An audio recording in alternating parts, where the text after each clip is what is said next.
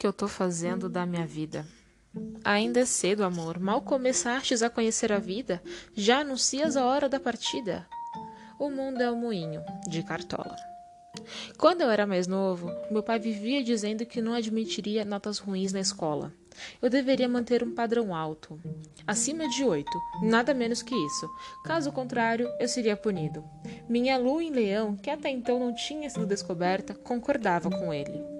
Eu tinha que ser o melhor, ou pelo menos chegar perto de ser.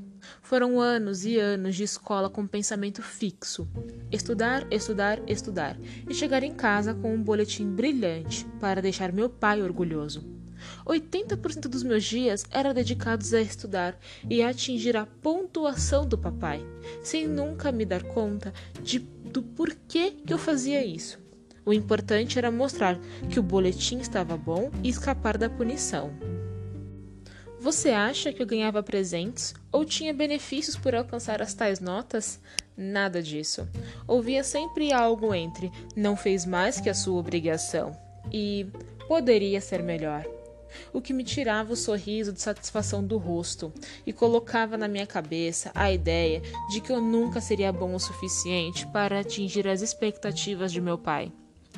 Anos depois, numa sala de terapia, ouço que me cobro demais, que sinto medo de algo invisível que me puxa para baixo quando não consigo alcançar a perfeição ou chegar mais próximo dela que não sei me dar momentos de prazer, porque tudo em que me foco é na falta e na escassez.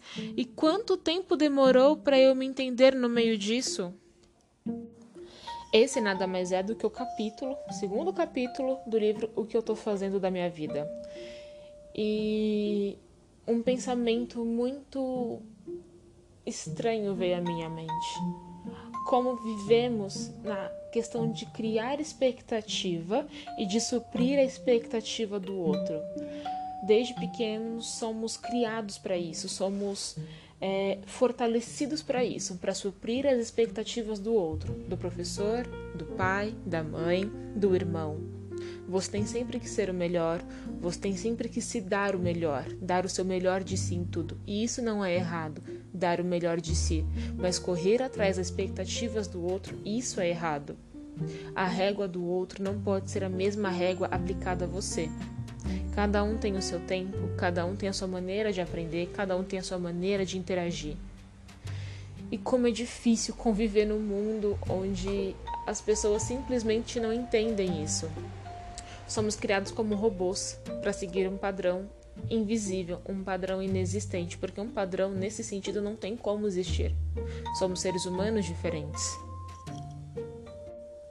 É muito complicado trazer para a vida adulta essa questão de suprir expectativa, porque durante a vida adulta você tenta suprir a expectativa do seu chefe, do seu namorado, do seu pai da sua mãe ainda.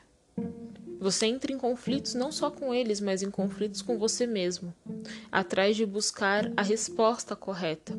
E qual é a resposta correta? Eu ainda não tenho essa resposta. Se você tiver, por favor, me responda. Deixa num comentário. A dificuldade está em viver um dia de cada vez. E eu trago esse livro toda semana, ainda não sei como definir.